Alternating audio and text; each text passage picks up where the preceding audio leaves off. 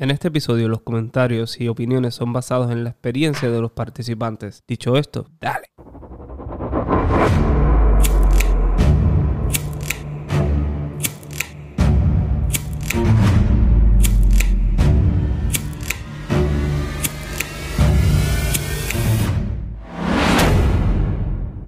Di, di, dímelo. Bienvenidos a otro episodio de Esto está de padres. Dímelo. Adira. Seguimos celebrando las octavitas. ¿ah? Sí, fin de semana de Reyes. Hoy Buenos días, martes. buenos días, buenos, días. Rada. Buenos días, Jolly. Está de visita en Estados Unidos. Yeah. Ah, yeah, espérate ya. ¿Ves? Este. Hoy es de esos días que decimos que tenemos casa llena. Casa llena, calidad de público. Ay. Casi, calidad de público. Estoy nervioso. Hoy, hoy tenemos una invitada, una invitada especial, así que llegó de Pensilvania. Llegó de Pensilvania y dijo: Yo voy para esto está de padre. Voy a contar mi historia. Y aquí está Gladys. Hola, hola, gracias por la invitación. Yeah, gracias a ti por Gracias estar aquí. Yo creo que cuando la gente siempre dice presente, que quiere estar y aportar, ¿verdad? A, a los temas que, que exponemos aquí y demás, para nosotros realmente es un privilegio, sea la persona que sea, como siempre les decimos, que nos escriban, que, que nos den más ideas de temas. Siempre son bienvenidos. Así que gracias Gladys, gracias por estar aquí con nosotros. Y para que la gente, ¿verdad? Los, los que nos están escuchando hoy, pues sepan un poquito más de ti y te conozcan. ¿Quién es Gladys? Cuéntame. Hola, hola. Mm. Um, Gladys empezó la vida adulta muy joven. Fui mamá a los 15, tuve mi primera hija a los 15. A los 16 tuve a mi segunda bebé, sí, fueron corriditas. Este, y después de un año tuve a mi hijo, que no está físicamente, pero sí en mi corazón todos los días. Pues mi hijo tuvo solamente 12 días conmigo y después partió con el Señor. So, vamos a darle para atrás a eso. So, so, el tema del que vamos a estar hablando es la pérdida de un hijo. Ok. So,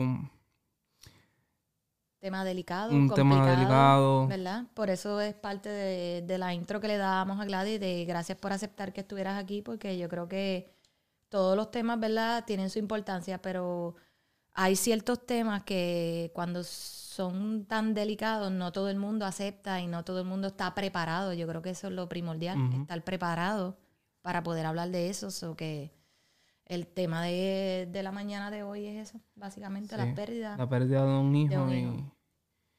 y, estoy bien nervioso porque el tema, como tú dijiste, es bien delicado. Es que yo tal vez sí que, bueno, quería tocar porque yo tengo varios temas en la lista y pues no sabía de, de tu situación y pues, pues se trajo a la mesa y aceptaste y estoy bien agradecido que hayas aceptado y ser parte de esto está de padres. Para mí es muy importante porque estos son los temas que queremos tocar y, y temas que, que, y más aún cuando la persona que lo vivió está aquí.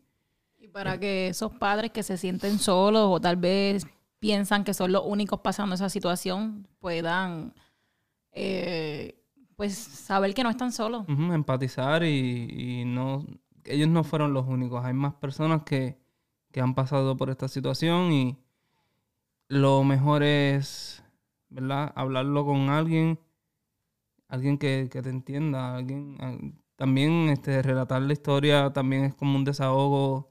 Tal vez te libres hoy Gladys de, de no una carga sino como una, una emoción que tal vez tienes guardada y tal vez te la saques de- de- del sistema. Siempre va a estar ahí, pero es como, como más aliviada, no sé.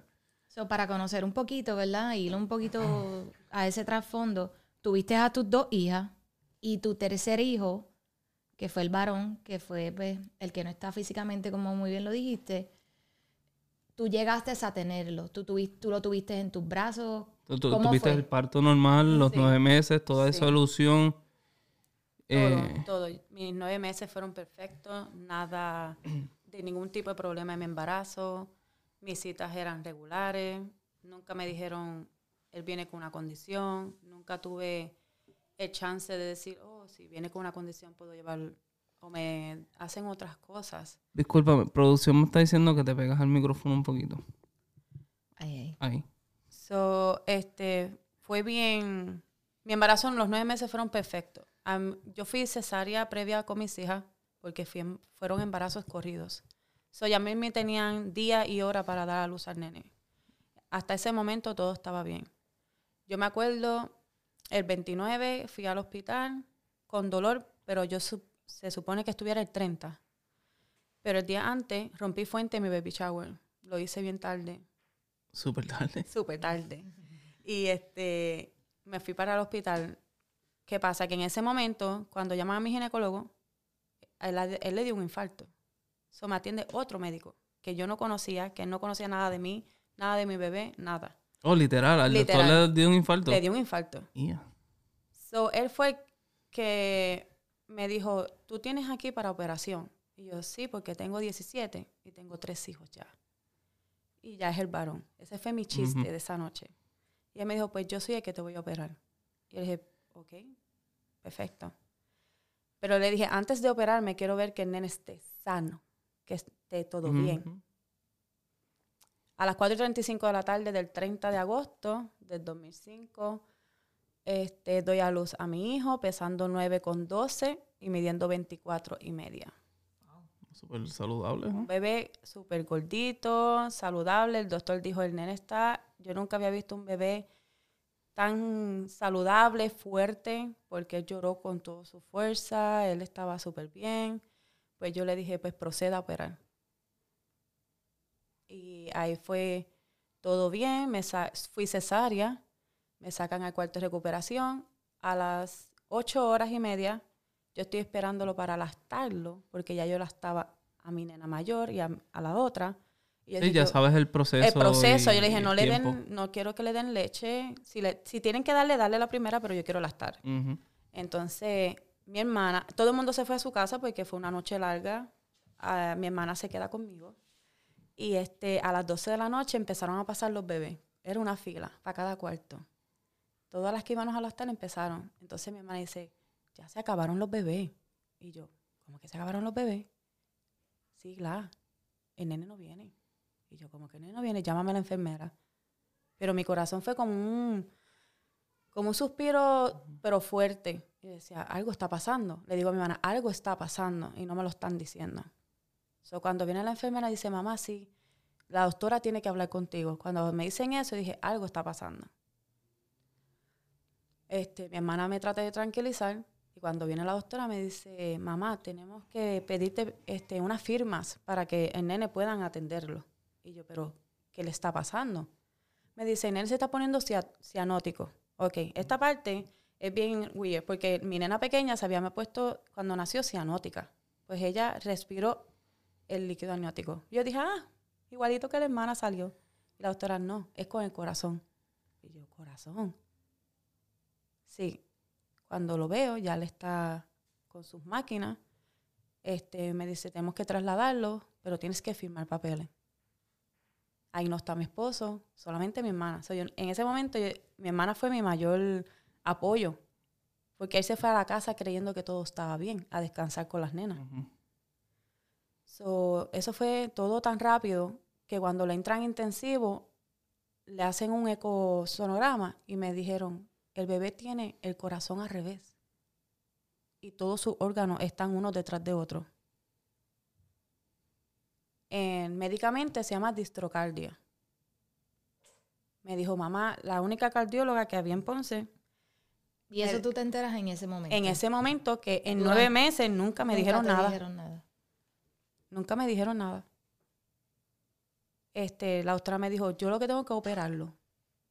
Y tú te lo llevas. Y yo, perfecto. Me dijo, ¿cómo es la operación? Me dijo, tienes que, hay que cambiar unas válvulas porque él las tiene directas y te lo llevas a tu casa con cuidado y quizá a los cinco años hay que volver a operar porque su corazón crezca o a los 15, todo depende de cómo va su proceso de vida. Y yo, perfecto. Pasaron dos días. Al segundo día me dice, mamá, hay que, tú tienes que irte en el Aromet con el bebé, porque hay que ser trasladado para operarlo en San Juan. Yo dije, pues, ok. Me doy de alta con una cesárea abierta porque en el proceso a mí se me abre mi cesárea. Porque me levanté sin, Sí, la- la sin ningún- tensión, la el- tensión, los sin ningún nervios. cuidado. Es normal. Entonces no me podían entrar a la sala. Esa cicatriz tenía que cerrar sola. Pues este, me doy de alta. Esa noche estuve con mi esposo como hasta las nueve de la noche. La doctora dijo, hoy no va a ser, va a ser mañana. Y yo pues, como el nene está intensivo, uno no se puede quedar ahí, me voy a la casa con las niñas. Pues yo la estaba mi nena mayor también. Allá me quedo con ella. Al otro día, todos los días una visita.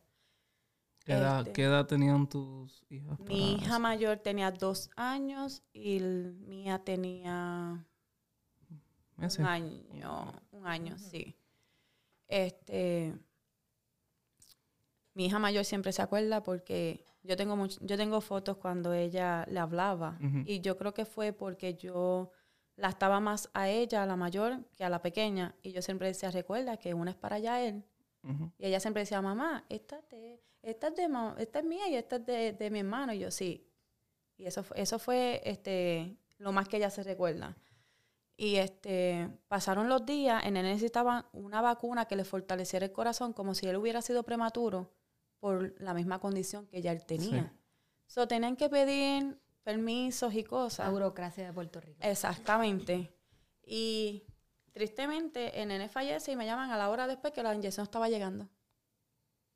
Cuando el nene ya estaba muerto, yo le dije, ya, le- ya él murió, ya él no. Pasaron 12 días. El 12 día, que fue el día que él murió, a las 10 y 34 de la mañana, me llaman como a las 9. Mamá, este, necesitamos que pases al hospital. Mi mente era, ya me voy. Llegó, eh, ya llegó un cuarto, porque el nene se tardó 12 días porque no había un cuarto que lo atendiera en San Juan. Ay, no puede ser. Entonces, La, la vida de un niño bebé depende de, de un cuarto. de un cuarto, porque estaba muy lleno el hospital de niños. Y estaban esperando darle de alta a un niño para poder entrar al mío. Pero Nadie te según entiendo que eso es prioridad.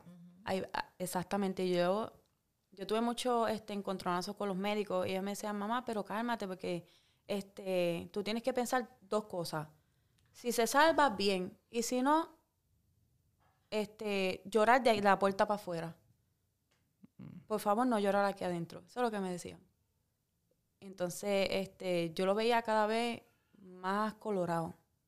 Como que su color le estaba cambiando. Todo ese tiempo él, tú, tú solo lo podías ir a visitar. Exacto. En la mañana, a las 7 de la mañana y a las 7 de la noche. So, durante el día yo no sabía lo que pasaba, pero siempre en, yo digo que en cada lugar hay un ser especial. Y había una enfermera que, que era la que le, le lavaba sus manos con agua y jabón, este, ella le cambiaba el pamper como era. A él se le hincharon los ojos porque él tenía este, mucho suero en la cabeza y se le estaban hinchando los ojos y ella le ponía pañitos. Cuando yo llegaba, ella me decía, le puse pañitos oiga, dos veces al día y me decía todo lo que le había hecho. So, cuando yo la veía a ella, yo me iba con paz. Era la única manera. Pero a la vez que yo veía el neumólogo o, el, o la cardióloga, era una incomodidad. Y tristemente, a veces los enfermeros en Puerto Rico, hablo en, en general, mm, no tienen ese sentimiento No de que porque no son empáticos, no tienen palabras de, de fortaleza o pues como lo viven diariamente y no son familia, ya están cansados de ver quizás ese mismo proceso en diferentes madres o padres, pues me hablaban fuerte. No llores aquí delante de él, este, trata de, de reírte. Cuando tú, yo acabo de dar a luz, tú sabes, cuando uno da a luz, una mamá tiene muchas emociones. Este, y yo trataba de hablarle, sigue fuerte, trata, trata, trata, sigue luchando. Pasaban los días y decía, Señor, un día más, gracias. Señor, un día más, gracias. Pero ese día, el día 11, de en las 7, yo me fui y me dijo, mamá, prepárate porque ya está cerca la hora de irnos. Pero hay un problema con el nene. El nene no me orinó hoy. Y yo le dije, ¿eso es un problema? Y me dijo, sí. Y este, yo le dije, me voy a mi casa si me llaman cualquier cosa. Esa noche yo le dije, Señor, si mi hijo está sufriendo, Pero eso, eso es en San Juan. No, él se quedó en Ponce. Se quedó en Nunca- Ponce. Nunca llegó. Nunca llegaron. Nunca llegaron. ok. Nunca llegaron al 12 hospital del niño. Nunca llegó el- ese día de, de- de irnos. Nunca llegó.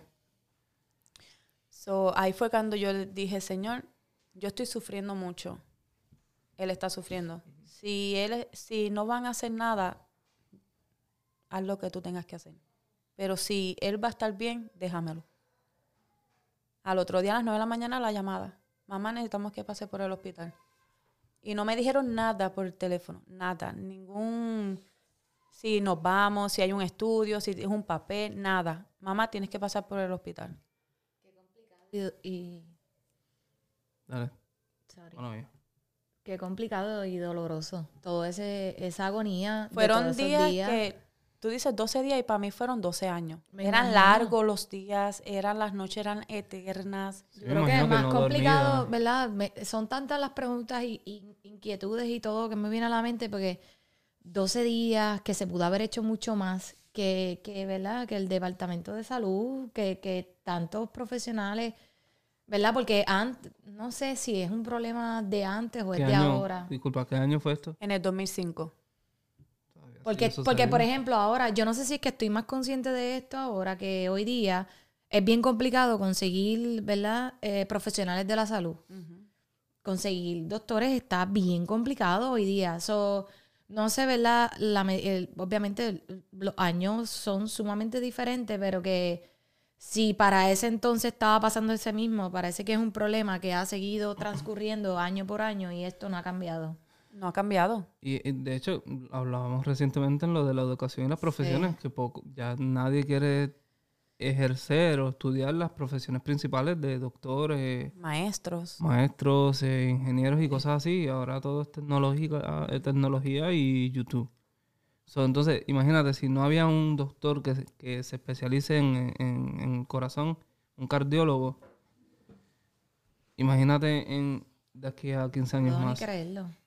Eh, este, la doctora que, que, que atendió al nene es la única cardióloga en Ponce. La Eso es única. absurdo. Y ahora mismo ella sigue viva porque yo vi un, en un reporte su nombre y esa mujer tiene como ochenta y pico de años. Y, aún así está Está atendiendo ejerciendo. porque es la única en Ponce. Y, ¿verdad? Yo creo que de las cosas que, que, que yo creo que fueron más, más, más difíciles en ese momento para ti, ¿crees que tuvo que te, crees que tuvo que ver mucho, probablemente también, el proceso de, wow, es que es bien complicado, eh, de sanación, ¿me entiendes? Voy- me voy a ir por esa línea. ¿Cómo lo hiciste? ¿Quién fue tu refugio? Este, el nene muere el 11 de septiembre a las 10.45 en mis brazos. Él esperó que yo llegara. Cuando yo llegué había una, una toalla blanca en la puerta. Y me estuvo bien raro, como un- una sábana blanca. Y cuando toqué el timbre, dije, mamá de Yael, ok, vamos por ti. Cuando voy, están todos los médicos ahí. Yo dije, ¿está pasando algo? Nos vamos. Mi emoción era esa, esa era mi mente, ¿nos vamos ya? Dice, no, el nene, el nene no orinado y el nene le fallaron los riñones. Y yo, ajá, ¿y qué vamos a hacer? O sea, yo quería seguir más. ¿Eso quiere decir que la orina se le regó en el cuerpo o no? No, sus riñones dejaron de funcionar, Ok, como un paro renal. ok, entiendo. Y este, pero todo tiene que ver con su corazón, porque al no tener la función, Sí, esa es la, La sangre. del cuerpo. La sangre no le estaba eh, dando función a sus órganos. So, la enfermera, que es la que yo siempre decía que era mi ángel, la veo llorar. Y yo dije, esto no se ve bien. Mi mamá fue que fue conmigo.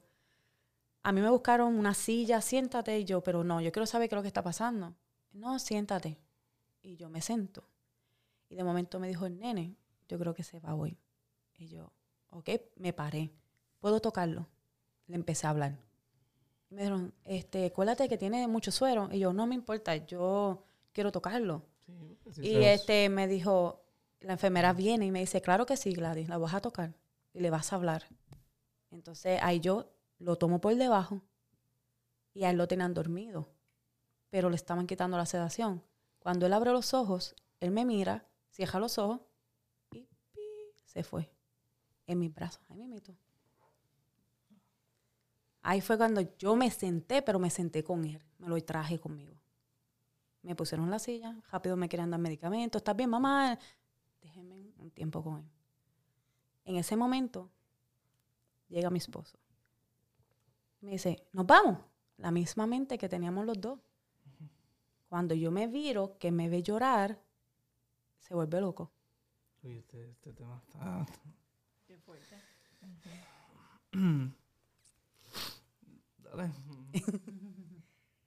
El doctor que me dijo a mí, mamá, tienes dos opciones, reírte o llorar. Y si vas a llorar, lloras afuera de la puerta. ¿Quién te dijo, quién te dijo eso?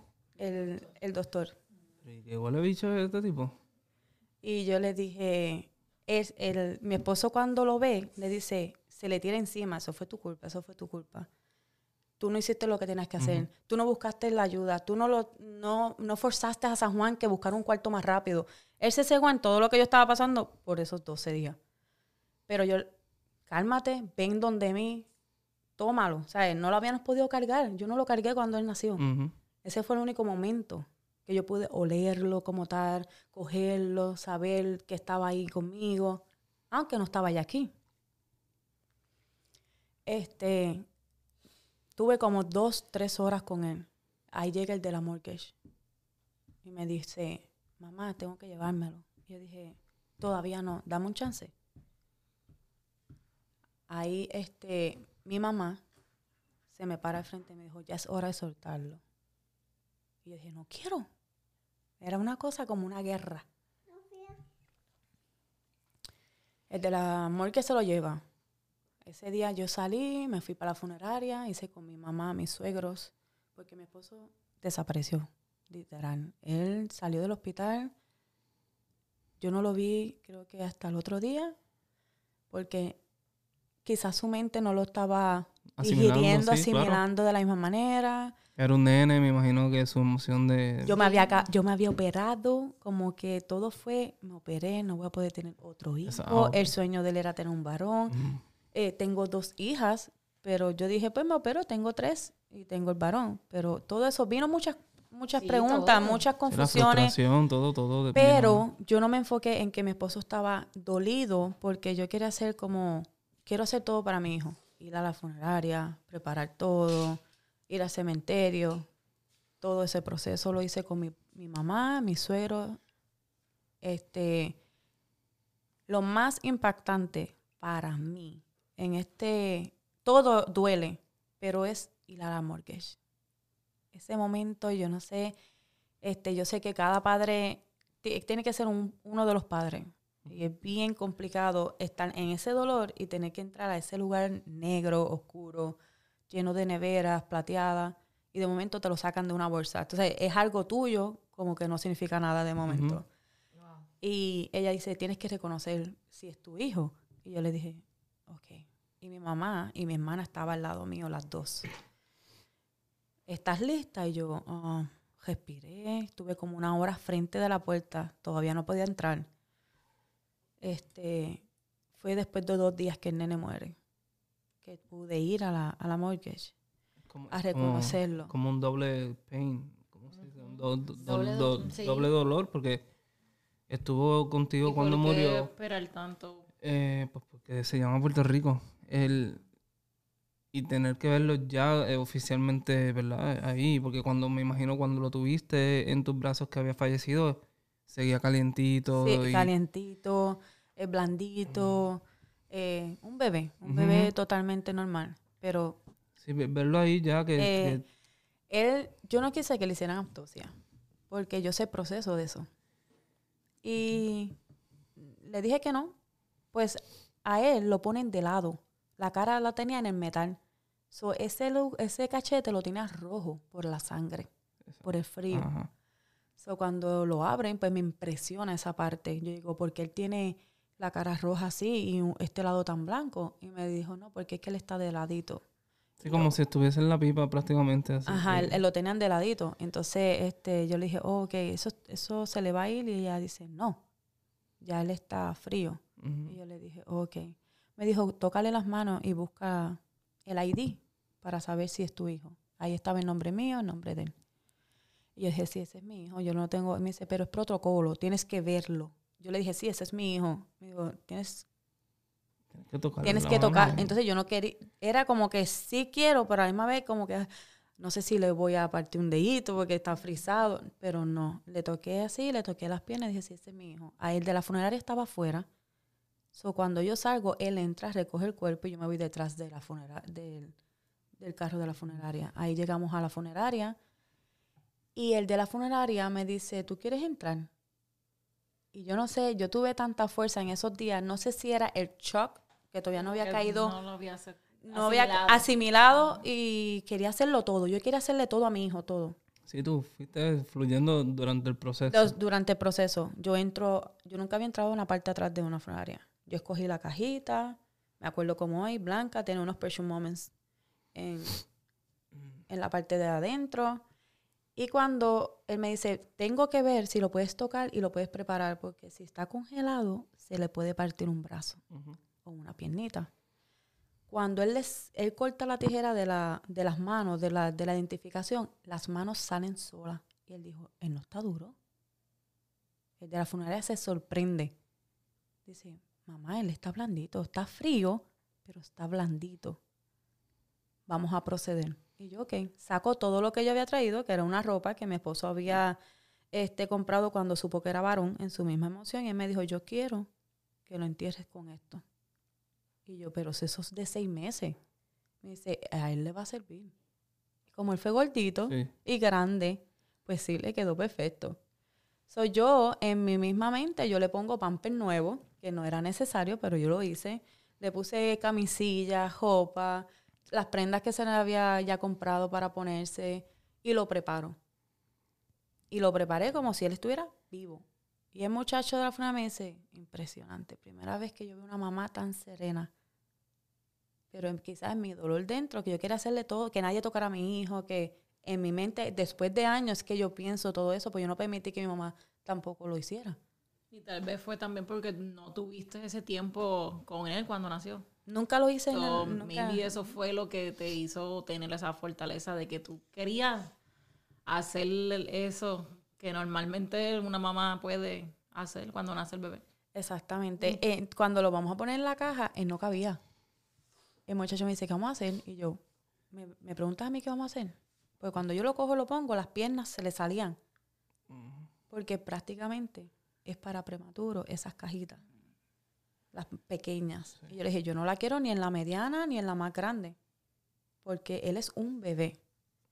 So, él rompe la caja, mete periódicos adentro y le pones una sábana blanca encima. Entonces ahí es cuando él- le ponen las manos este, cruzadas y los pies cruzados como estuviera sentado.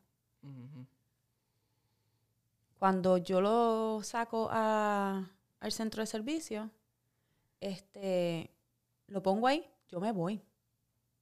Yo voy a preparar a mis hijas. Yo me voy para la casa. Lo dejé ahí y me fui.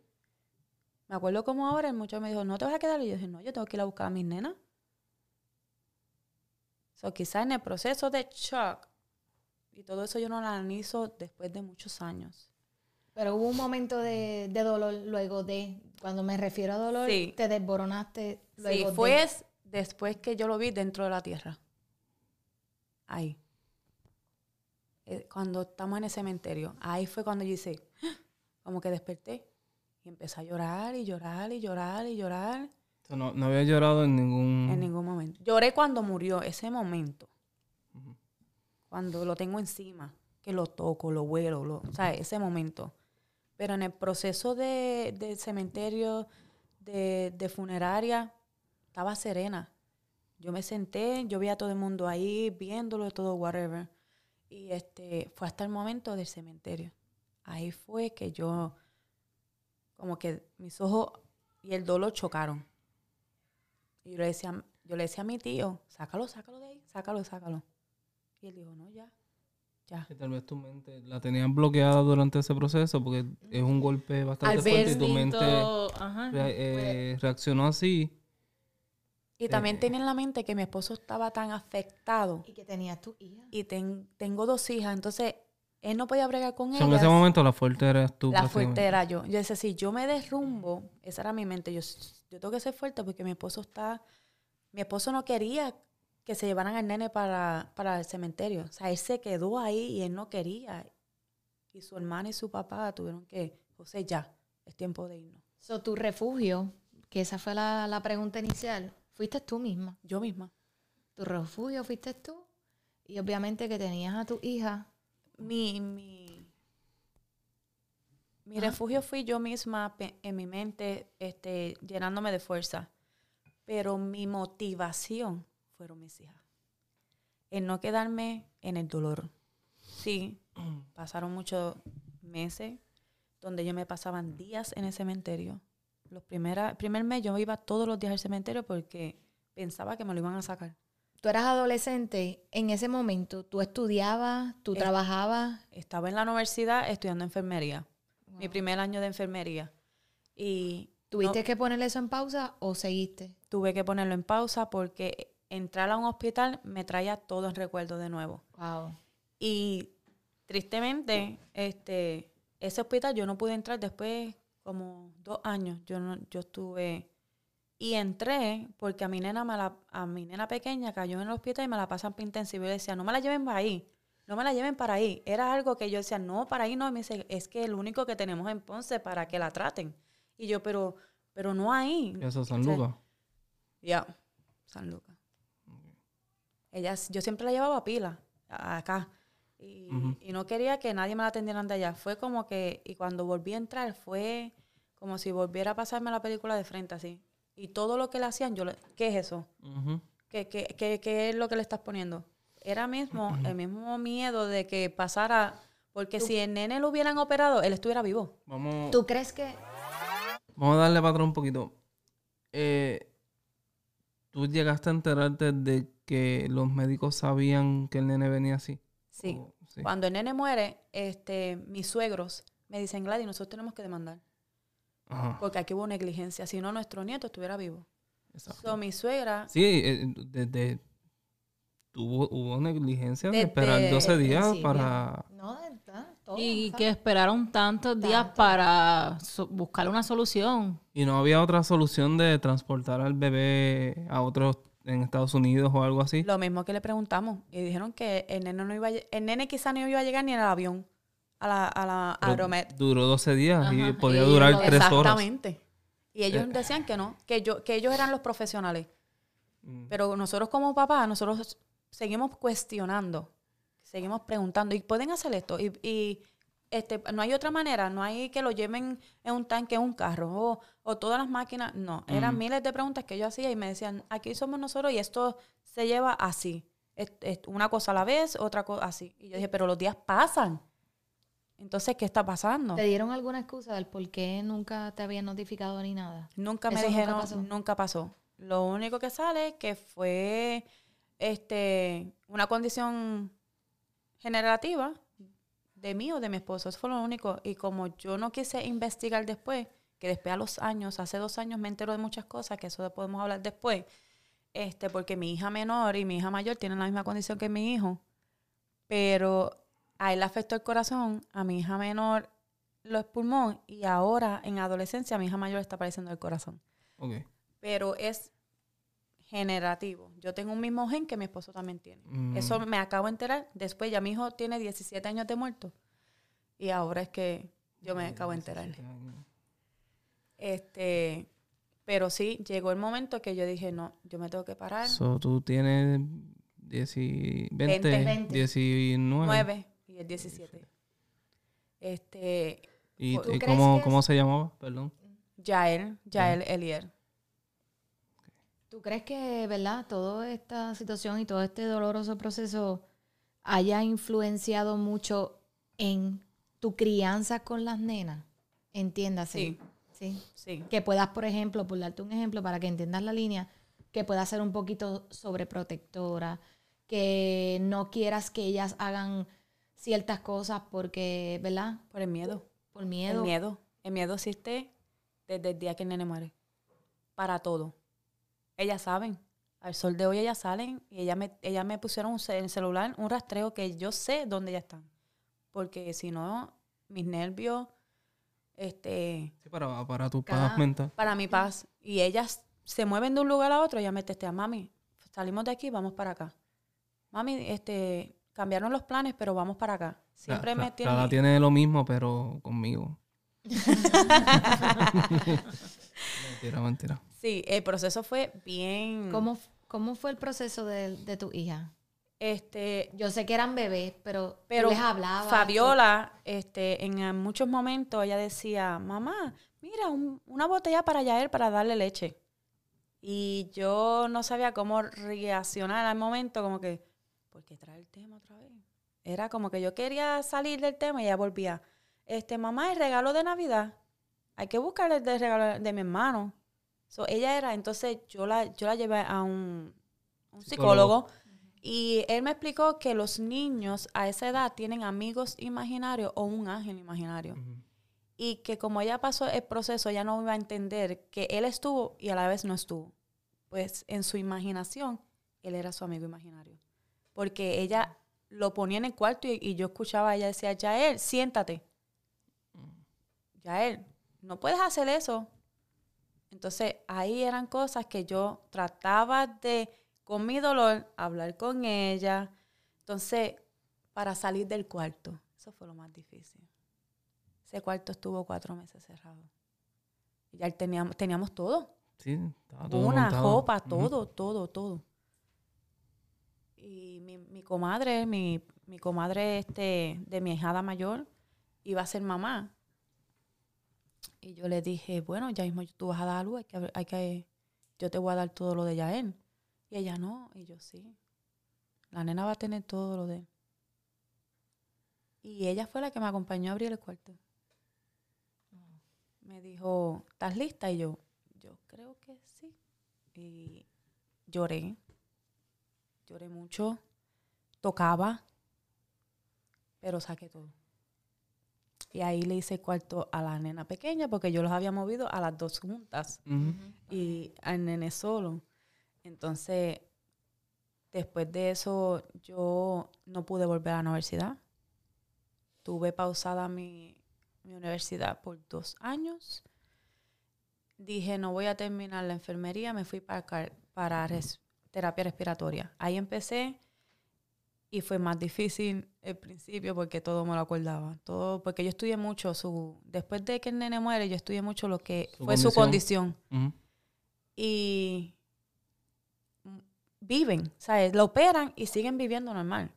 Pero si a mí me lo hubieran dicho antes, quizás yo hubiera estado en Estados Unidos, se hubiera salvado, yo hubiera Y hecho mil cosas. ¿Eso te daba tranquilidad o te daba como que más tristeza cada vez que aprendías más sobre la condición?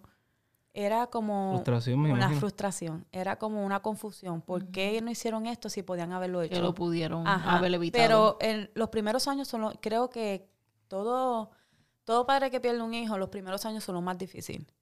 Este, a mí me decían, ay, pero si es bebé, yo creo, yo. Ay, la gente siempre. Este, cuando a ti te, cuando tú pierdes un hijo, a ti mucha gente te, te abraza, te da palabras. Pero el dolor es tanto que por más que tú escuches, no hay nada que te sane en ese momento. ¿Me entiendes?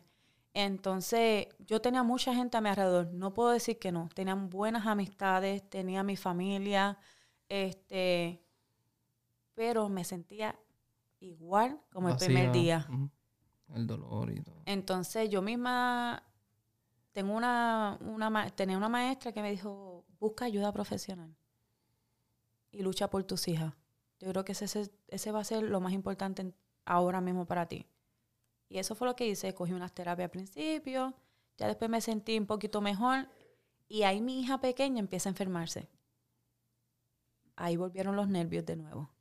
Entonces, todo lo que pasaba, todo volvía, yo volví a dar tres pasos para atrás, después que yo estaba bien. Que yo decía, quizás yo decía, ay, yo estoy bien ya, este, pero no hablaba del tema del nene. Empecé a poner fotos de él, mis tres hijos, mis tres hijos, eso era todo. Yo quería verlo en todos lados de mi casa. Y las copitas del hospital la volví a la abrir, la volví a la olía y volví a la guardaba. Era como... Llegaste a tener fotos de él. Sí, tengo fotos de él, tengo su primera ropa, este, cuando sal- Todavía esa foto está en casa de tu suegro. Sí. Este, Yo hace... estuve en ese velorio. Y Sí. parte de las cosas de que Gladys estuviera aquí es porque yo conozco a Gladys de toda la, de toda la vida, ¿no? Yo creo que tenía como 6, 7 años más o menos. Y pero Toda- hoy día... toda la vida. Toda Sí. la vida.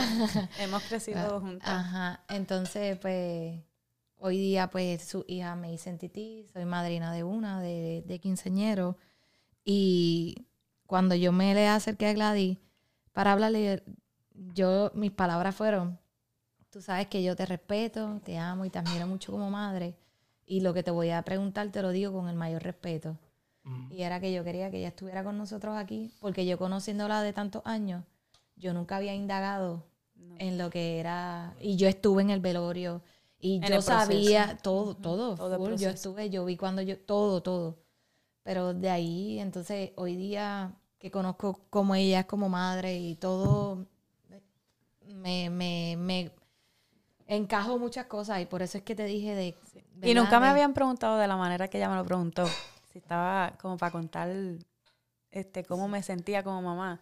Muchas veces me dice, ah, este, ¿cómo está tu proceso? ¿Pudiste, este, pudiste, este, pasar el proceso bien? Esas cosas que todo el mundo, pues, por lo menos yo, que perdí un hijo, cuando yo veo un, otra mamá que pierde un hijo, yo no voy con, ¿cómo te sientes? No, esa pregunta es Ajá. porque tú no sabes ni con qué contestar porque tú tienes miles de emociones por dentro. Tú no puedes decir, pues, en el proceso, ay, pues, sufriendo, ay, me duele. No. Y una de las preguntas era, ay, pero nena, eso, tú puedes quedar embarazada de nuevo. Yo, Sí, "Estoy a eso operada". iba, que muchas veces las personas dicen, ay, pero si era bebé, ni tan siquiera compartió, eso creció con, creció dentro de ti. La ilusión. La ilusión eh, fue parte de ti. Pero ¿y quién, qué, qué tipo de persona te dice algo así? Hay Alguien que no es padre. Hay muchas, Hay muchas personas siendo padres. madres, Siendo siendo padres. Sí. Sí. Para mí, Mierda, porque Para mí yo respeto a toda persona. Y este sea bebé, sea dentro de ti, para mí es el mismo dolor. Es lo único que en mi perspectiva, en mis ojos, duele más cuando son más grandes. ¿Por Mira, qué? mira ese micrófono para mami. Un momento. Mi mamá también perdió uno. Sí, pero el, El micrófono, mami. el mío era un feto y me dolió tanto como a ti. Y no creció. O sea, era algo bien pequeño. Imagínate. Todo duele. Sí, y na- nada es como que puedes quedar embarazada o lo- los comentarios estúpidos que dicen, nadie reemplaza ese Nadie proceso. reemplaza. Aún esa teniendo emoción. mis hijas. Yo no, yo no tuve, yo no tuve la pipa que tuvo Ah. mi, mi este, Radamelis, pero yo sentía todo, inclu- inclusive a veces más que ella. Eso no me vengas a decir a mí que puedes tener otro. No.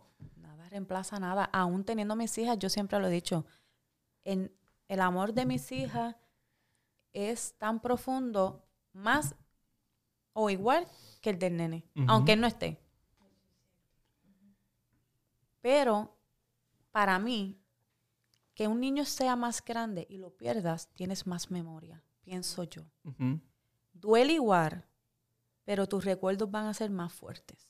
Ejemplo, lo viste caminar, lo viste gatear, lo viste crecer. Tuve una, una amiga que me que perdió un hijo de cáncer. Tenía cinco años. Cinco años, ya tú lo viste gatear, ya le diste la primera comida. Mi nena no tiene dos y, y- y- bueno, Y ella me decía a mí, Gladys, ¿cómo, tú, ¿cómo es que tú te sientes? Es como un vacío. Yo, sí. No importa la edad que tenga tu hijo, pero es tuyo, es tu ilusión.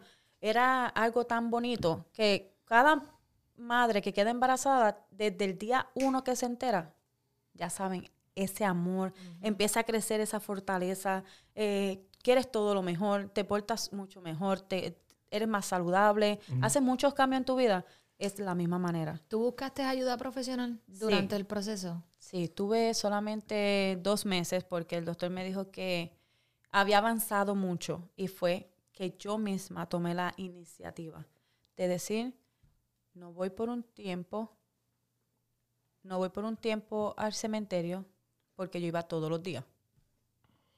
No, voy- Ok. no voy más al, al cementerio y me voy a encargar de mis hijas. Ahí empecé a enfocarme en ellas. Tomé, la- tomé esa, yo misma le dije al doctor, yo no necesito venir más, yo me siento bien, porque yo había tenido un sueño que el nene me dijo, mamá, yo estoy bien, encárgate de mis hermanas. Y desde ese momento yo dejé de, de pensarlo más, sino me enfoqué mucho en las nenas, ¿Y tu familia? en mi familia, en tratar de que mi esposo entendiera el proceso, porque fui yo la que le di la fortaleza a él. So, tu esposo ¿Cómo también tuvo que buscar ayuda profesional. Él nunca quiso, obvio. sí, el, macho, el macho sabes, alfa. Él dice ya que él estaba bien, Mm. pero él tuvo 17 años sin ir a la tumba hasta el año pasado, 16 años. Fuimos a Puerto Rico al quinceañero de mi ahijada, la mayor, y nos íbamos a preparar para ir al cementerio. Mis nenas me dicen, papi te está preparando y yo, quizá va a ir para otro lado. Y él, no, yo voy con ustedes. Pues la cara de nosotras fue sorpresa, porque él dijo que nunca iba a ir a ese lugar, porque él lo tenía que recordar como la última vez, no ahí. Sí, como en las fotos que acabo de ver. Sí, así. Y él dijo, yo no, no quiero ir ahí como tú. O sea, que como yo iba tanto, pero era como mi tiempo con él. eh, yo hablaba y... Me imagino, sí, pero sí. un- cosas que pues uno se pone en la mente. Pero este, cuando él fue, yo creo que él sanó esa, ese día porque él lloró, se sintió fuerte. Pasó la página, ese fue su Ese fue proceso como su... final pro- eh, para, ajá, para como cerrar que esa- cerró. y ese capítulo. dijo, vamos a limpiar la tumba. Empezó, vamos a limpiar, vamos a ver esto. Entonces mandó un muchacho a que le pusiera, empezó como que a sanar. Ese fue mi, mi perspectiva, igual que las nenas. Este, nos quedamos sorprendidos. Él es, él es blanquito, estaba colorado. Mm. Y creo que eso fue una de las cosas. Pero sí, es- por poco pierdo mi matrimonio. Porque me, me decía a mí, ¿por qué te operaste? ¿Por qué te operaste? Esa, esa iba a ser mi pregunta, que si, no si te arrepentías, como si hubieras tenido la oportunidad de no operarte, No lo hubiera hecho. no lo hubieras hecho. No lo hubiera hecho. Sí, porque tú pensaste que todo estaba bien Sí. y por eso procediste. Si él hubiera venido, si me hubieran dicho desde el día que yo no me hubiera operado.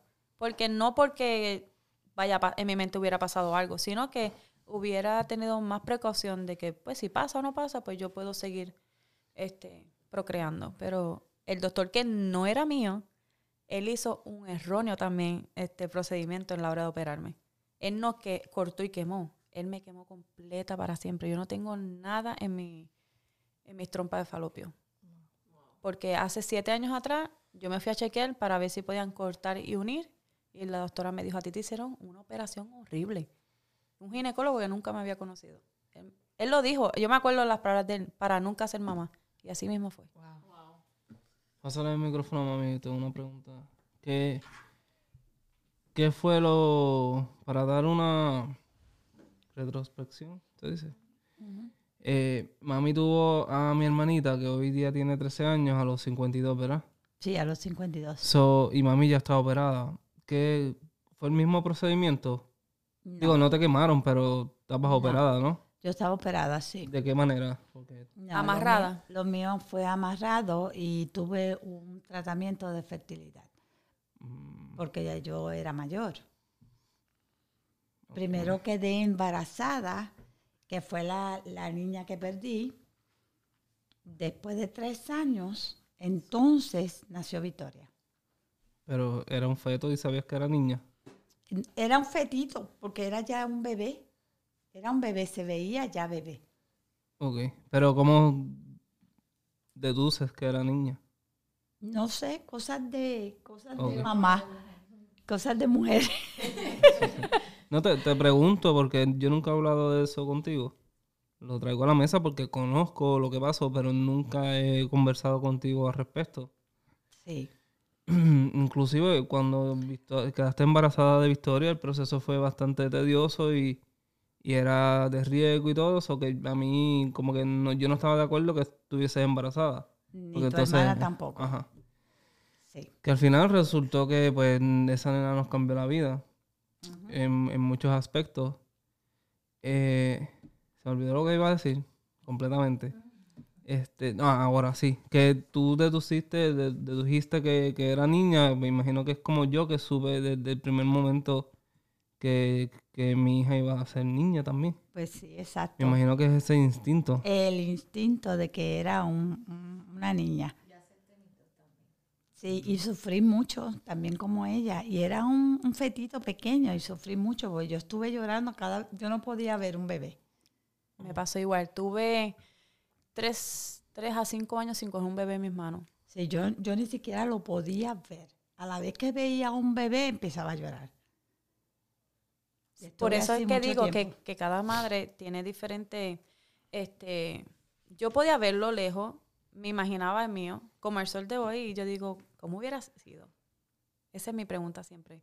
¿Cómo hubiera sido? Porque mis hijas son bellas, hermosas, responsables, trabajadoras, este, y yo decía, él hubiera sido igual que su papá, que le encanta el deporte, o lo vi vestido de pelota en un sueño. He soñado solamente dos veces con él en todos estos años. Y lo vi al lado de la abuela de mi esposo, que ella murió muchísimos años antes de yo quedar embarazada. Él estaba sentado en la mesa comiendo con ella y él estaba vestido de pelotero. Y es que yo siempre me he preguntado eso, ¿cómo hubiera sido él? Sí, uno, uno tiene muchos Uno, pensamientos. muchos pensamientos. Muchos pensamientos. Y, y, y siempre, siempre, no sé por qué, siempre me tocan personas muy cerca que dicen, ay, yo perdí un hijo también. Y ahí las, ella tiene un, un sentimiento diferente al mío, pero es el mismo dolor. Es el mismo dolor, sí. No importa la edad que en que hayas perdido el bebé, es el mismo dolor. Pero al, al tiempo, y por lo menos como ahora, me siento bien. Tengo el corazón como apretado, pero a la misma vez me siento bien hablarlo. Antes no podía ni hablarlo. Te veo bastante relajada y yo estoy aquí con los con no sé cómo reaccionar. Estoy Eh, eh, eh, aguantando bastante. es como el corazón lo tengo Eh, como que... ah, Es que también tú misma decidiste poner de tu parte para no caer en, en esa depresión y estar fuerte para tus hijas y tu esposo. So, te admiro y te felicito por eso. ¿En qué, mo- en qué mo- tengo una pregunta, ¿En qué momento, para hablar de tus hijas, eh, tú tuviste esta conversación con ellas? Porque sí, eran bebés, pero me imagino que años después, cuando ya tenían más razonamiento, Sí, Lo hablaron. eh, fíjate, yo hablé con mi nena cuando, con la pequeña, porque siempre Fabiola tiraba el tema y ella tiene fotos en su cuarto de desde chiquita. Desde que ella estaba en la escuela, ella hacía dibujo y ponía a su hermano. Siempre esa, eh, eh, había, eh, éramos familias de cuatro, pero ella en una esquinita ponía a su hermano. Pero mía, como era bebé, ella no se acordaba de nada. Y ella me dice, mami, yo no tengo memoria de Yael. Y yo soy la que le enseño. Mami, este es tu hermano. En cambio, ellas van a Puerto Rico tres, cuatro veces a Puerto Rico. Y son van. ellas la Las que primer, van a la tumba. el primer, el primer, la primera parada es a la tumba. Mamá, hay que pintar. Mamá, yo creo que ya el año que viene hay que cambiar el color. Mami, te puse flores. Y mi color favorito es el amarillo. El que me conoce sabe que me encantan los girasoles. Y ellas siempre van y ponen flores amarillas y girasoles. Siempre. Y es algo que yo no sé si yo se lo enseñé o ellas con su mismo amor su amor de hermanos, de hermano, siempre, como ella dice, ah, vamos a visitar a los abuelos. Es como una responsabilidad. Exactamente. Y es lo que yo nunca hubiera querido. Yo no quería que mis hijas fueran a visitar a, a su hermano en una tumba o que fueran a cambiar, pero ya ellas lo hicieron parte de ella. Qué bonito. Que siempre van, es, mami, ahí están tus fotos. Mami, mira, mami, está bonita. Ahora pasó el huracán y me dijeron, mamá, hay que ir ya el año que viene porque está ajá. feo. So, ellas son las que están pendientes. Que se supone, no se supone, que fuera yo. ¿Me entiende? Que estuviera, oh, voy para allá. Pero llegó el tiempo que yo dejé de viajar a Puerto Rico a hacer eso. Tal vez porque quisiste soltar Sí. para seguir sanando. Sí, fue una de las partes más difíciles de no tener que ir por obligación, o sea, por necesito ir, necesito ir. O si yo no iba, mandaba a mis suegros, pueden ir, me le tiran fotos, me la mandan. En, e- así estuve. Pero creo que mi hija mayor, este, yo tengo dos hijas hermosas con dos personalidades diferentes. Mía es más fuerte, Fabiola es más débil. So, el tema para ella siempre fue triste. Si tú ves, a veces dice, te extraño en el cielo, un comentario o algo, es para él. Pero ella tenía tres años. Ella no sé, ella quizá tiene esa pequeña imagen. En cambio mía, me dice, mami, yo estoy aquí, mi hermana está aquí, siempre me fortalece. Mi hija siempre ha estado enfermita y esa fue mi fortaleza. Ahí me enfoqué totalmente. Ya yo no pensaba más en Yael. Pero sí, hace tres años atrás que volví a, es- a ese dolor del mismo primer día. Mi hija cae intensivo Ujú. y me la entuban. Yo, no, yo sentía que yo moría. Yo decía, Señor, yo no aguantaría otra pérdida. Dios mío, no me la quite. Porque ya tienes a Yael y yo no podía estar cerca. Mi esposo me dice, sal del cuarto. Porque ella te está escuchando llorar. Y ella es bien apegada a mí. La mayor es apegada a su papá. Y yo le decía, y era eso. Yo decía, no puede ser que me hagas lo mismo que me hiciste con Yael. Y fue como un, un debate de dolor, de- coraje, un claro. coraje de momento que yo pensé que ya yo había pasado eso. Pero al ver a mi hija ahí, yo dije, no, señor, no puede ser, no puede ser. Y eso, y, y volví otra vez a la, doctora, ¿qué pasa? Doctora, ¿por qué la nena no despierta? Doctor- y fue volver al día uno. En ese momento yo me sentí que estaba en el día uno. Y yo dije, yo pensé que yo había sanado completamente. ¿Sabes? Que yo decía, ah, yo sí, yo puedo hablar del tema, ya yo puedo ver fotos y yo no lloro. Ya, ¿sabes? Los recuerdo. Ya de su cumpleaños, pues, ese día estoy como media calmada, porque vienen muchas, muchos recuerdos del, sea- día, del día que nace, cómo me dan las, las noticias. Son dos fechas bien fuertes. Pero en ese momento yo dije, yo no voy a caer en depresión de nuevo, mi hija se va a salvar y empecé a volver a lo que yo había hecho para el nene. Y me fortalecí en ella. Ella fue mi fortaleza mayor.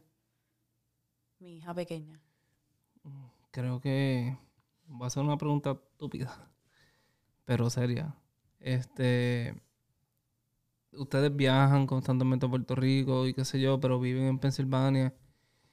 No, no sé si se pueda realizar o si lo hayan tenido en mente como que, bueno, debe ser bien doloroso como exhumarlo y cremarlo o algo, no sé qué tipo de religión, religión, pero que lo tengan como en su casa. Yo, yo no lo haría. No. Yo no lo haría. Porque ahí hay cuatro espacios más. Ok. Cuando yo me, Dios me manda a buscar, pues yo voy para ahí con él. Ah, entiendo ahora, sí, sí. Yo entiendo, mucha gente dice, ah, ya eso es hueso, ya él no está ahí. Pero estuvo ahí. Quizá queda algo de él aunque sean los huesos. Él vive en mi corazón todos los días. Y él se parece tanto a mis hijas que cuando yo las miro y digo, mis hijas, él está en mis hijas, Sí, sí. en todo. Porque tuviste fotos, la cara de mi hija mayor, y tú vienes a ver a Mía, son las manos de Mía. Cada vez que yo le toco sus manos, yo digo, así hubieran sido las manos de Yael. Porque yo di a luz tan corrido que vi, ellas crecieron juntitas en todo. Pero mi mayor fortaleza fue mi hija menor. Porque en su salud. No, es, no, este, no digo que mi hija mayor no, pero fue que ella se me enfermaba y yo me ponía más fuerte. Ella me caía en una cama y yo era más fuerte, ya yo no lloraba. Y yo no puedo ver a mis hijas llorar, el que me conoce sabe.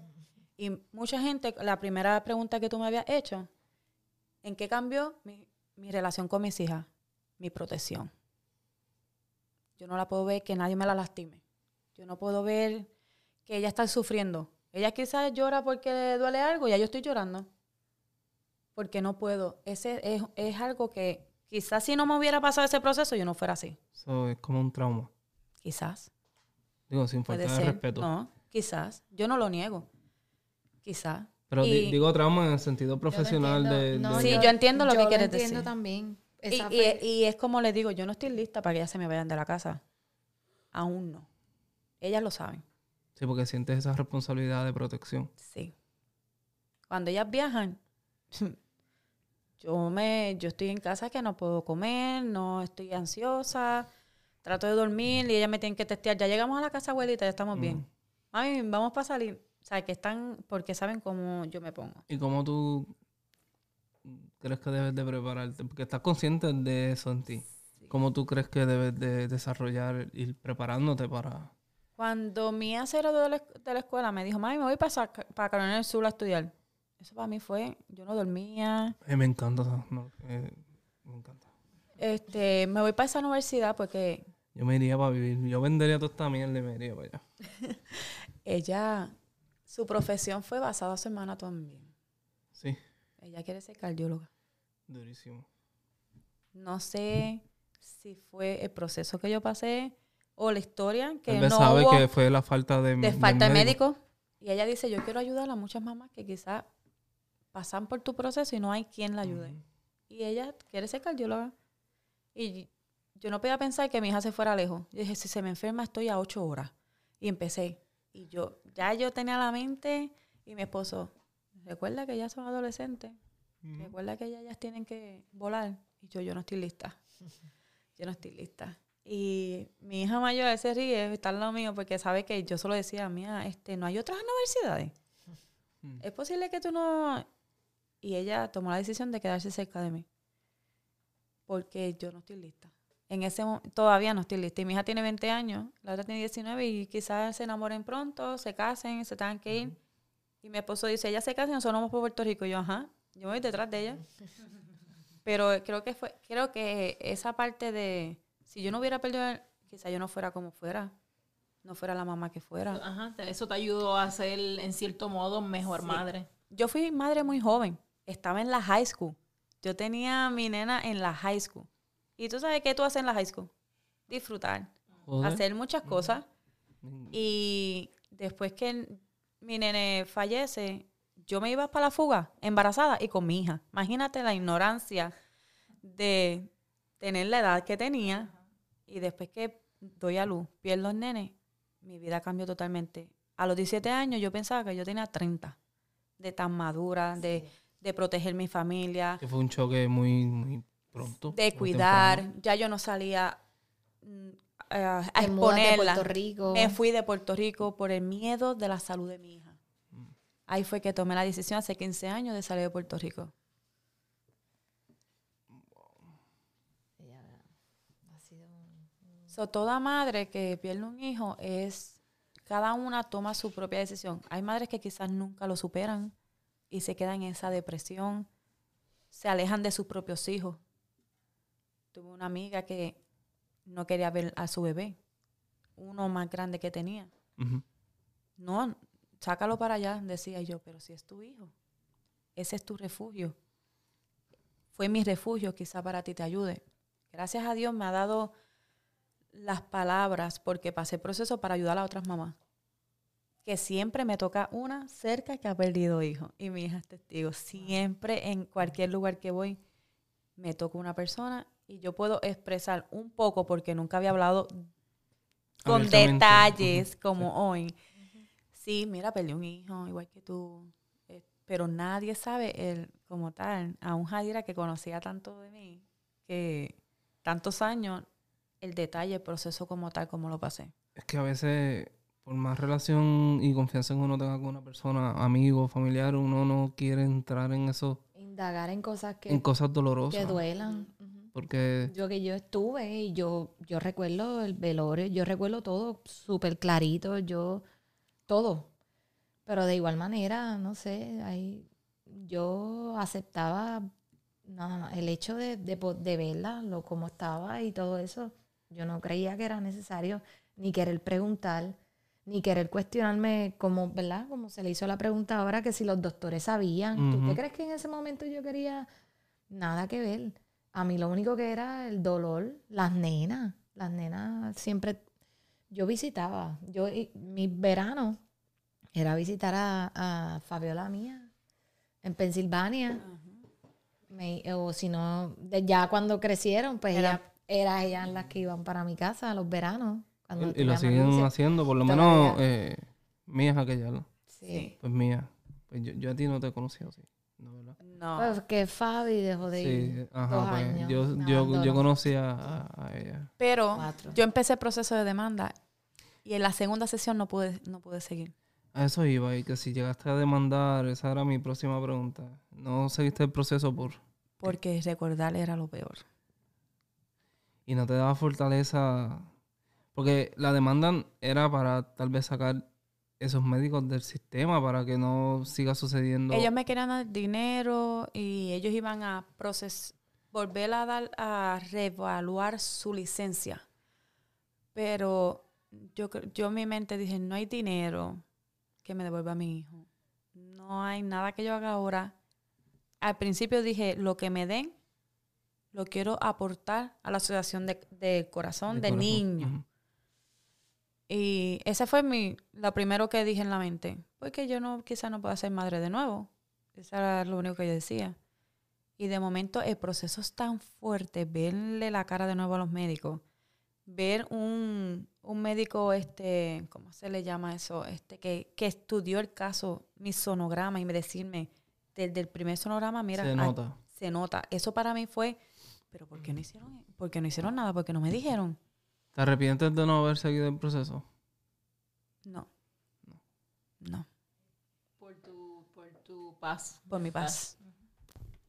Porque yo, yo, yo, es que no sé, yo lo veo de, de otra manera, como digamos, hay un viola- violador en la calle y no lo reportas o no sigues el proceso, ese violador se va a quedar en la calle haciendo el mismo crimen. Sí.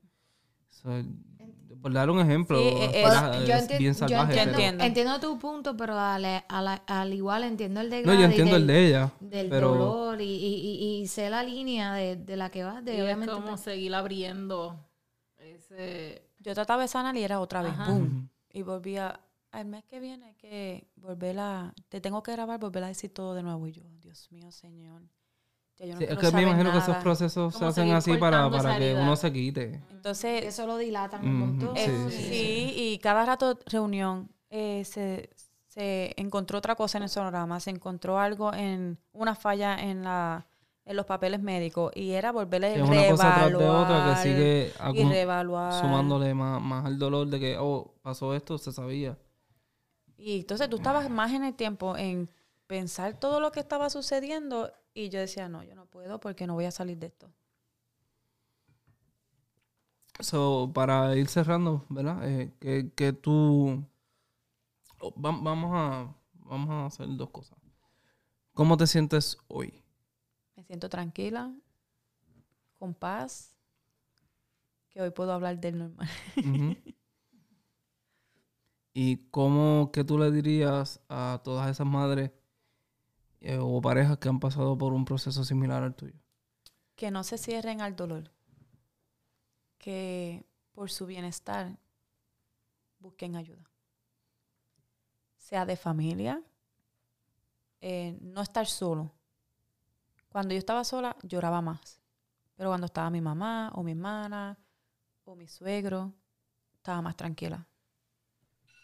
Sí, porque muchas veces la, la compañía, muchas veces la compañía no se trata de que, ah, estás aquí y me, me hablas de cosas, sino que el, el que una persona esté en silencio al lado tuyo Es También ayuda. fortalece. Sí, sí, sí. Y este, me siento muy en paz porque sé que el proceso, pues, no hubiera querido que pasara. Pero lo que soy hoy de mamá, como mujer, como esposa, es gracias a todo este proceso. Yo te felicito de verdad y te agradezco que estés con nosotros, que te hayas abierto de la manera en que lo has hecho. Sí, Te, te admiramos, te admiro, Y- y te- tener te- valor de... Te admiro, te respeto, tú lo sabes de siempre. Yo creo que todo lo que has hablado hoy aporta grandemente a todas esas personas que obviamente que nos escuchan y demás porque no todos tienen esa valentía. Así que esa tenacidad y eso que te caracteriza, sabes que te lo respeto, te lo celebro y gracias, Gladys. Gracias por estar aquí de verdad. Si alguien más quiere decir unas palabras, Radamelis. Gracias, gracias por contar tu historia y vuelvo y te digo, te felicito por la manera en que manejaste tu situación. Eh, Mami, ¿quieres decir algo? Sí, decir que la admiro también, porque no es fácil. Igual a usted. Igual a usted. Gracias por la invitación. Gracias por sacar, yo creo que esa cosita que uno tiene adentro de nunca decir de nuevo y, y se siente bien. Qué bueno. Se siente bien tener gente alrededor que uno pueda hablar y comprender, porque no mucha gente comprende. Me, no sé cómo, ¿sabes? Ustedes entienden lo que quiero Sí, decir. sí. Que sienten, son padres, todos los que estamos aquí somos padres, y entendemos el amor que, que un hijo trae a la vida de uno, que, que es irreparable, esté o no esté. Es un amor que... Incalculable.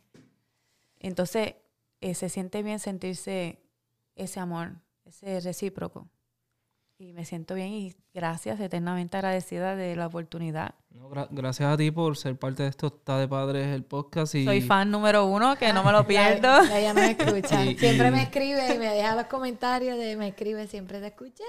Me encanta, me encanta porque son cosas, no son cosas que no vives, son cosas que vives a diario, Sí. cosas que se están, está pasando a diario y me encanta. No, estoy El bien tema, feliz. el, el tema del hijo favorito fue, fue traído por un post. No sé, iba a ser, iba a ser con un comentario cuando ella dijo, no, ella es más apegada al papá y, y mía es más pegada a mí. Y, pero que el tema está serio como para hacer chistes, eso me, me quité.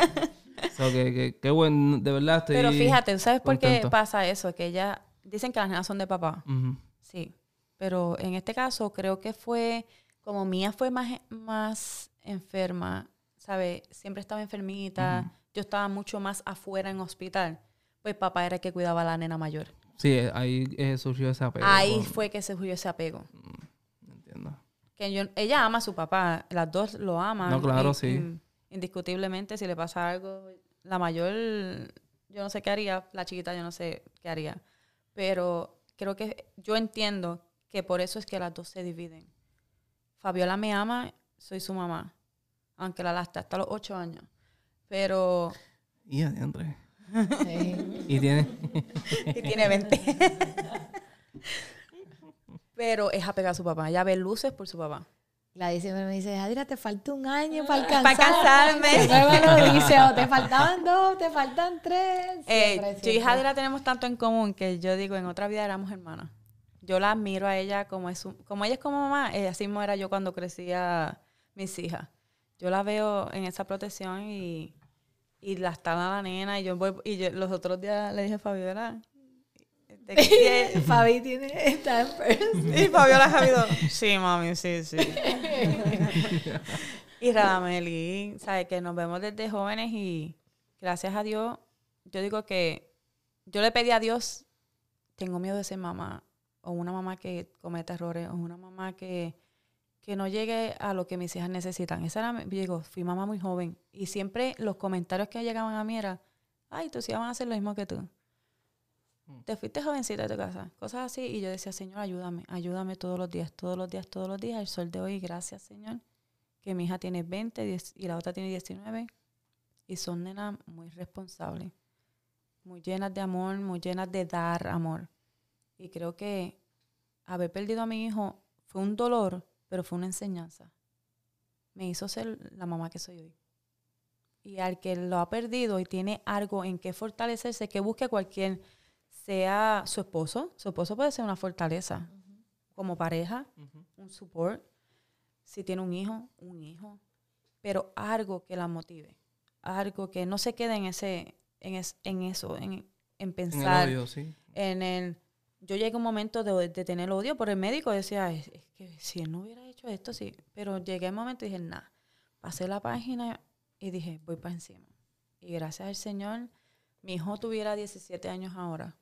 ¿Te acuerdas del nombre del médico para tirarlo aquí para que nadie más vaya? El doctor Torres, todo. Ah, y la cardióloga se llama la doctora Fish. Fitch. Jamás me voy a olvidar, tengo todo, todo. Y la enfermera, excelente ser humano, no sé si está viva todavía, pero ese fue el pequeño ángel. Y tú sabes que fue una de las cosas más impactantes, que tú sabes, tú estás en, un en el hospital intensivo, hay más bebés. Y todos los papás salían llorando y decían, tu bebé es tan grande que va a salir de aquí, el mío es tan chiquitito que no. Sí, prematuro y cosas. Ajá. Y cuando ven que el mío fue el que falleció, ellos dijeron, wow. Y yo dije, no pierdan la fe. O sea, que eran cosas que no por... Todo el mundo, todo padre pasa por un proceso y después de 10 años yo vi un, el que estaba al lado de mi nene. Ella se contactó conmigo y cuando yo vi al nene que lo que había nacido era con una onza, verlo tan fuerte, yo dije, viste, que no importa, no importa lo que pase. Si está de Dios también que esté, pues está. Y si, pero mi hijo estuviera aquí si lo hubieran operado. Seguro que sí. Y yo dije, yo voy a salvar a mi hija. Y me fui de Puerto Rico. Me preguntan, ¿volvería? No volvería a Puerto Rico. Uy, no. Eso es como... Hoy te celebramos como madre, Sí. Gladys, así Yes. que... Gracias, gracias, veces. Gracias por venir. Empezamos el año duro. Yes. 2023 es fuerte. Mucho éxito. Promete, promete el podcast. Promete, promete, promete. Gracias a los oyentes. Gracias a todos los países que nos escuchan. Gracias a Adira. Gracias a Radameli. Mami, tenemos algo pendiente. Gladys, hija 1 y hija 2. hija mía y, Y Fabiola. y, y Fabiola. Gracias por estar aquí. Nos vemos en la próxima. Bye. Bye. Y recuerda seguirnos y escucharnos en tu plataforma favorita como Spotify y YouTube. Y si quieres ser parte de Esto está de padre, escríbanos en nuestras redes sociales. Puedes seguirnos como Esto está de padres en Facebook e Instagram. Y siempre recuerda compartir este contenido. Dale, bye. Hasta la próxima.